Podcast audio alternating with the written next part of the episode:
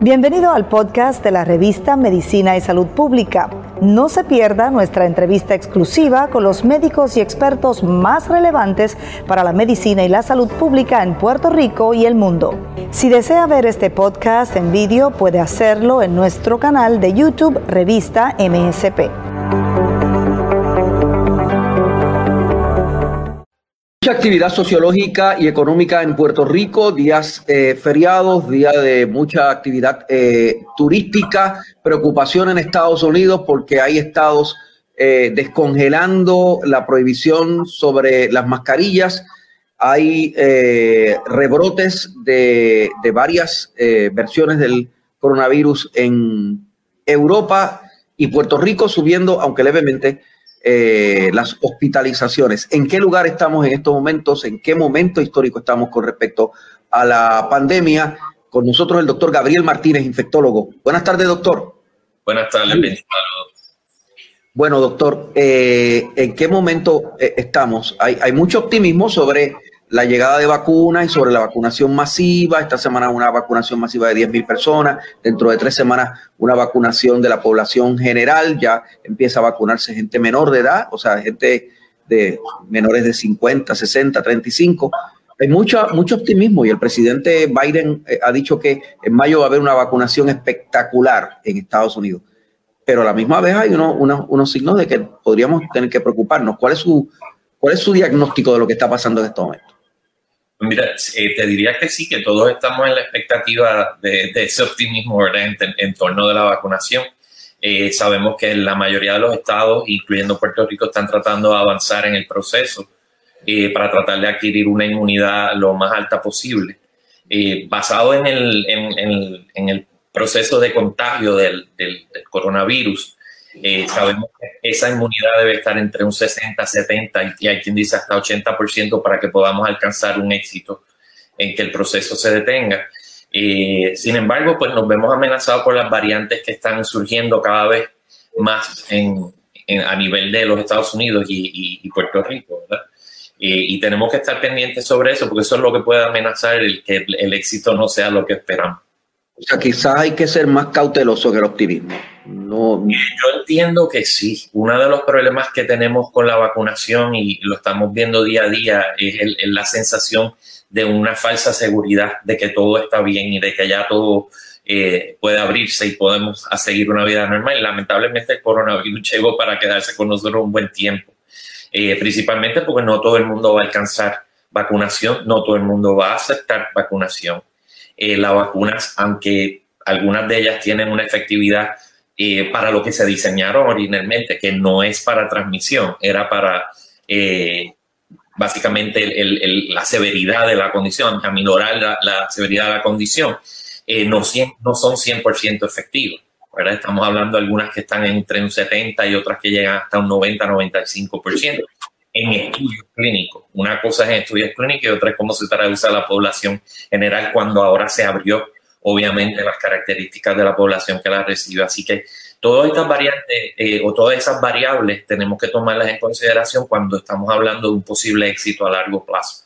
Así que a corto plazo tenemos que seguir todavía con las medidas de biocontención, porque es lo único que no, nos puede ayudar en todo. ¿No cree que vamos a llegar a una inmunidad de rebaño en agosto? Pues mira, eh, si uno lo, lo traspola a, la influenza, eh, ¿verdad? A la vacunación de influenza que la tenemos hace tantos años, es realmente cuando vemos la mayoría de la población, lo más que se alcanza en, vacunación son 60, 60 y pico por ciento de vacunación. Eh, y eso no es necesariamente 60 y pico por ciento de vacunación se traduce a 100% de efectividad. Eh, en el caso del COVID ha habido una recepción mayor, tal vez por, por el temor que las personas tienen a la, a la enfermedad en términos de, de, los que se quieren vacunar. Eh, o sea que tenemos que ser realistas en que la vacunación pues tiene una efectividad, tiene obviamente una, unos beneficios que lo estamos mirando a largo plazo, pero que no necesariamente es una panacea al 100% y en el proceso tenemos que seguir tomando las medidas de biocontención, que es lo que nos ha, nos ha asegurado efectividad en la realidad. Y eso lo vemos con otras enfermedades respiratorias como la influenza. Así que para agosto ¿Usted no proyectaría esa inmunidad de rebaño todavía? Eh, yo te diría que va a ser un poquito difícil, por lo menos por lo que, por la experiencia que estoy teniendo eh, con la comunidad eh, en términos de la, disponibilidad de las vacunas y la, velocidad con que se está vacunando, va a ser un poquito difícil. No lo, no lo digo que sea imposible, pero lo veo difícil. Tenemos algunas variantes del virus en Puerto Rico, pero hay otras más peligrosas que no han llegado aquí. Pero ahora eh, está, digo que no, no sabemos si han, han llegado, pero ahora hay, hay turistas entrando. Y no solamente hay turistas entrando, hay puertorriqueños viajando y regresando, que van a regresar. ¿Verdad? Estamos en un periodo de vacaciones eh, eh, bastante amplio. y la cantidad de gente que está llegando, en Cabo Rojo nada más hay 100 mil personas. Están llegando 15 mil personas diariamente y eh, se abren los aeropuertos de Ponce y de Aguadilla. Eso es así. Eh, la gran mayoría de los pacientes que nosotros, eh, para que tengan una idea, en las últimas semanas nosotros estábamos en el área sur en un 3% de infectividad y en menos de dos semanas ya estamos en un 8%. ¿Ok? O sea, hablamos de un 5% de incremento en cortísimo tiempo y no estamos hablando todavía de que estamos pasando esta Semana Santa. Eh, más las festividades que vienen y el verano próximamente con la desflexibilización que ha habido. O sea que, eh, y como tú bien dices, se abren los, los, aeropuertos, la gente sigue viajando, la gran mayoría de las infecciones que yo estoy viendo es o porque han viajado o porque han tenido contacto con personas que han viajado. En términos de las variantes, sabemos que la UK, pues obviamente se reportó ya en el CDC, eh, cuando lo buscamos en el, Internet, eh, y le hacemos search, ya básicamente describen a Puerto Rico con, casos de UK. Eh, pero la realidad es que no sabemos si las otras variantes, eh, como la de Brasil y la de África del Sur, están corriendo entre nosotros, que yo entiendo que con este proceso de las personas viajando definitivamente lo tenemos que tener entre nosotros. Lo, lo vamos a tener ya, o sea, si, no lo si no lo tenemos ya. Eh, y en cuanto a, la, positividad, me dijo que el sur aumentó su positividad, estaba en 3%. Por lo menos lo que hemos visto en algunos de los laboratorios, yo, yo obviamente eh, recibo información como parte del Health eh, Task Force of the South, del área sur eh, del laboratorio asociado a la Ponce, a la Ponce Science University. Y ellos han visto un aumento, ¿verdad? Y es lo mismo que se está viendo a nivel isla. siempre yo siempre me dejo llevar mucho por el área oeste, como los casos empiezan a surgir en el caso en el área oeste para ver cómo se va eh, a reflejar eso en el sur. Eh, y, hemos visto que van hacia arriba, ¿verdad? Ya vemos, hay alrededor de 15, 17 municipios que están en zona roja, entre ellos Guanadías, que queda al lado de nosotros en Ponce. Así que y eso lo hemos visto con una traducción en los aumentos, en, de aumento en, los, en las hospitalizaciones. Y en cuanto, e, eso mismo le iba a preguntar, en cuanto a los aumentos de las hospitalizaciones, que no es un, es un aumento leve, pero ya el secretario de salud confirmó que está preocupado. Eh, es leve y no tan leve porque, eh, por ejemplo, en mi caso yo he estado manejando muchos pacientes ambulatorios a través de, pues, obviamente, eh, visitas y, recomendaciones a, médicos primarios por, teléfono y, telemedicina. y la realidad es que hay bastante. lo que pasa es que la severidad, pues, ha ido cambiando. Siempre me preocupa que nosotros acá, en, por lo menos lo que yo he estado viendo mucho en el área sur, son pacientes más jóvenes de lo que se describe a nivel nacional. Eh, pacientes entre los 30 y 60 años y no pacientes envejecientes y muchos de ellos, la gran mayoría, eh, con enfermedades mínimas de base que no son predisponentes. O sea, que estamos viendo una población que está siendo afectada, que no es la que se ve a nivel nacional, que todavía no hemos visto a la de riesgo. Eh, estar siendo eh, afectada por esto. ¿Hay evidencia o algún tipo de información que confirme la sensación de algunas personas de que hay pacientes vacunados que sí se están enfermando? Sí, eh, por lo menos yo te puedo dar fe de eso, de que tengo pacientes hospitalizados y he tenido muertes con pacientes vacunados. O sea que volvemos a lo mismo. no sabemos cómo 100% va a reaccionar cada persona a la vacunación, ¿verdad? Si, si, si puede ser efectiva. Eh, no tenemos una disponibilidad de medir eh, anticuerpos neutralizantes ni de medir eh, células T efectoras para saber la efectividad de la vacuna en estos pacientes. así que... ¿Sabemos o no sabemos que un paciente vacunado puede ser o es un vector? Eh, Podría hacerlo, sí. Hay data eh, a nivel mundial de que podrían convertirse en una, en una forma de transporte. Eh, tienden a ser los mínimos. como te dije, la vacuna cuando se diseñó originalmente fue para medir severidad de, o, o aminorar la severidad de la condición. No estuvo hecho o no se diseñaron los estudios ni las vacunas para transmisibilidad. así que esa data la estamos viendo ahora. Eh, y sí se han visto casos de, de personas vacunadas que han sido eh, vectores de transporte. Son Hay ya, tenemos ya alguna información que nos diferencie la Johnson Johnson de las otras dos vacunas, es decir, en términos de cómo se está comportando, en términos de la reacción de la gente, de, de, de las reacciones físicas de un poco de molestia. ¿Qué sabemos sobre eso? Pues mira, hasta el momento lo que se ha visto es menos que con la de Pfizer Moderna. Obviamente son dos tecnologías diferentes. Uno es un caballo de Troya, como siempre le digo, que es un vector eh, viral. Las otras dos básicamente lo que estamos inyectando es directamente una proteína, eh, lo cual pues hace el mecanismo de las, por lo menos las hipersensitividades en términos de las proteínas un poco más susceptibles a efectos adversos. Eh, ya es cuando se utiliza un vector viral que se integra obviamente a, a células, pues ya lleva otras características. Eh, a pesar de que lo que se produce básicamente es, la, es lo mismo, la proteína S, eh, pero sí se han visto un poco menos. Obviamente, también se sabe que a, nivel de, de efectividad también es un poco menor que la, la, de las otras dos, la de las de mRNA. y obviamente las variaciones de cómo éstas se comportan en términos de las variantes del virus, también hay una, una discrepancia, aunque parece que las tres van a ser bastante efectivas por el momento.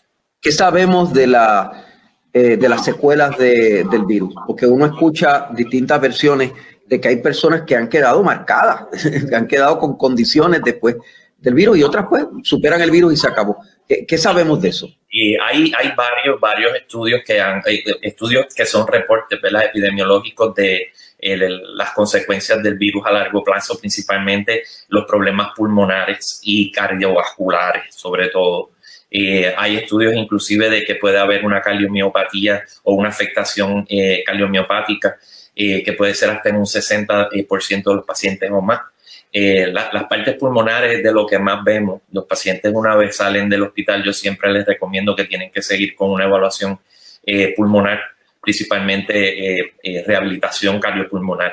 Eh, hay que tener mucho cuidado con la, hipercoagulabilidad, principalmente los pacientes que están a riesgo de estados hipercoagulables, porque pues obviamente de las cosas que más se ha visto que complican la mortalidad, pues pueden ser los coágulos diseminados a través de, del sistema. Y en términos de salud mental, hay gente que se queda deprimida, gente que se queda muy ansiosa. Sí, hay, hay mucha literatura. De hecho, eh, eh, hay data eh, para Puerto Rico preliminar de que la afectación a nivel de la población desde el punto de vista anímico y, psicológico inclusive puede ser un poquito más alta que la nación. Así que sí, hay afectaciones. ¿Cuánto esto puede ser causa y efecto? O sea, efecto directo del virus sobre patología neurológica o psiquiátrica psicológica versus obviamente la depresión colectiva que hay con todo este proceso de estar un año básicamente encerrado y que las cosas siguen subiendo y bajando, ¿verdad? Y no vemos eh, exactamente un éxito completo a largo plazo, como estábamos, como estábamos cuando, cuando, uno observa el, proceso que se está dando en Estados Unidos, uno se da cuenta de que el presidente ha tenido un lenguaje bien optimista en un momento dado, pero anoche dijo, hay que usar las mascarillas otra vez. Y le estoy pidiendo a los estados que habían retirado el, mandato obligatorio de las mascarillas a que vuelvan eh, hacia atrás. Eh, y suena como que en este momento específicamente ha pasado algo.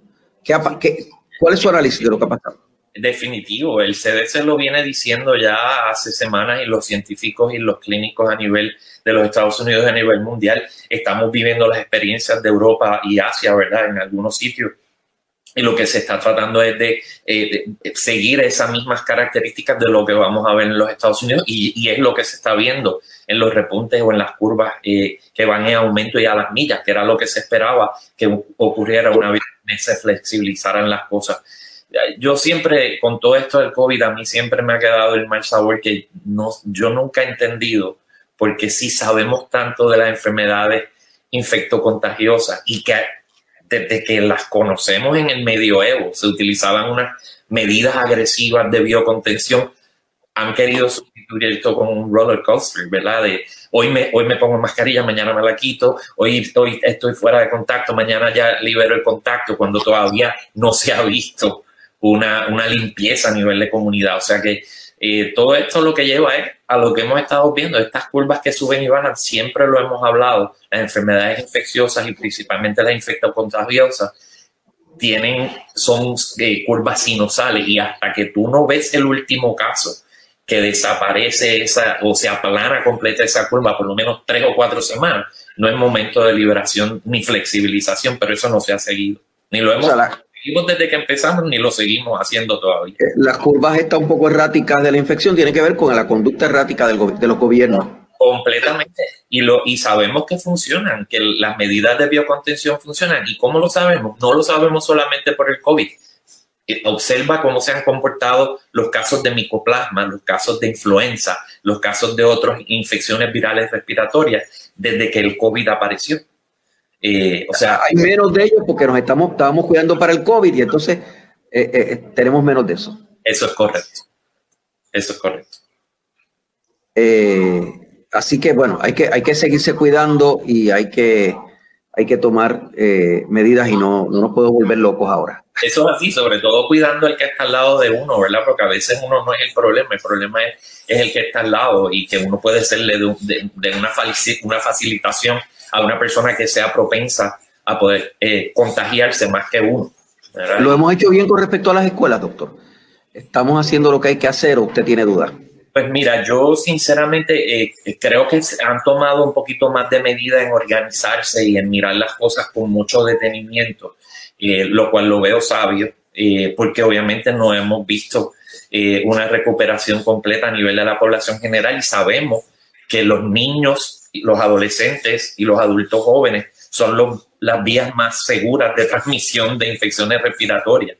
Y obviamente no solamente porque los niños y los adolescentes no padecen tanto la enfermedad, sino como estos puedan transmitir la, la infección a, personas adultas que sí puedan eh, fallecer o, sucumbir. Eh, una última pregunta sobre las vacunas hay países que no están teniendo acceso a las vacunas, por lo menos no están teniendo acceso en la misma medida en que Puerto Rico, Estados Unidos y otros países están teniendo acceso a las vacunas. Entonces, ¿qué nos va a pasar en el mundo si logramos eh, un 70% de, de, vacunación en Puerto Rico? Eh, quizás algo similar en Estados Unidos, pero qué sé yo, Haití, es verdad. Eh, al lado de nosotros u otros países en Centroamérica, no. O sea, ¿qué nos va a pasar? O sea, que ¿Cómo nos va a afectar eso a nosotros y cómo va a afectar al planeta y, cómo va a afectar eh, la evolución de esta pandemia? Pues mira, eh, es una excelente pregunta. Hace poco tuve un, diálogo conservatorio con eh, la Pontificia Universidad Católica, donde discutimos específicamente este tema, que es el universalismo de la vacuna y el nacionalismo de la vacuna. sabemos que ahora mismo hay 10 países, 10 a, a 13 países, a 15 países que tienen básicamente casi un 15% de la población mundial, sin embargo tienen el, más del 50% de las vacunas para ello. Eh, estamos hablando de países que muy probablemente más de la mitad de los países a nivel mundial no vean vacunas hasta el, hasta el 2024. Eh, y cuando se han hecho estudios económicos, se ha visto que esta causal de tener esta mala distribución, tú puedes tal vez vacunar a tu población, pero volvemos a lo mismo no todos se van a poder vacunar porque no todos se van a querer vacunar, no en todos va a ser 100% efectivo. Y esto podría traer hasta eh, trillones en déficit a, los países eh, con economías avanzadas como los Estados Unidos, Canadá, Inglaterra. O sea que aunque no nos eh, infectemos más nosotros porque estamos vacunados, los efectos económicos y sociales de que el resto del planeta no esté vacunado los vamos a sentir. Claro, claro, esa es una de las preocupaciones mayores que tiene la WHO, ¿verdad? la Organización Mundial de la Salud.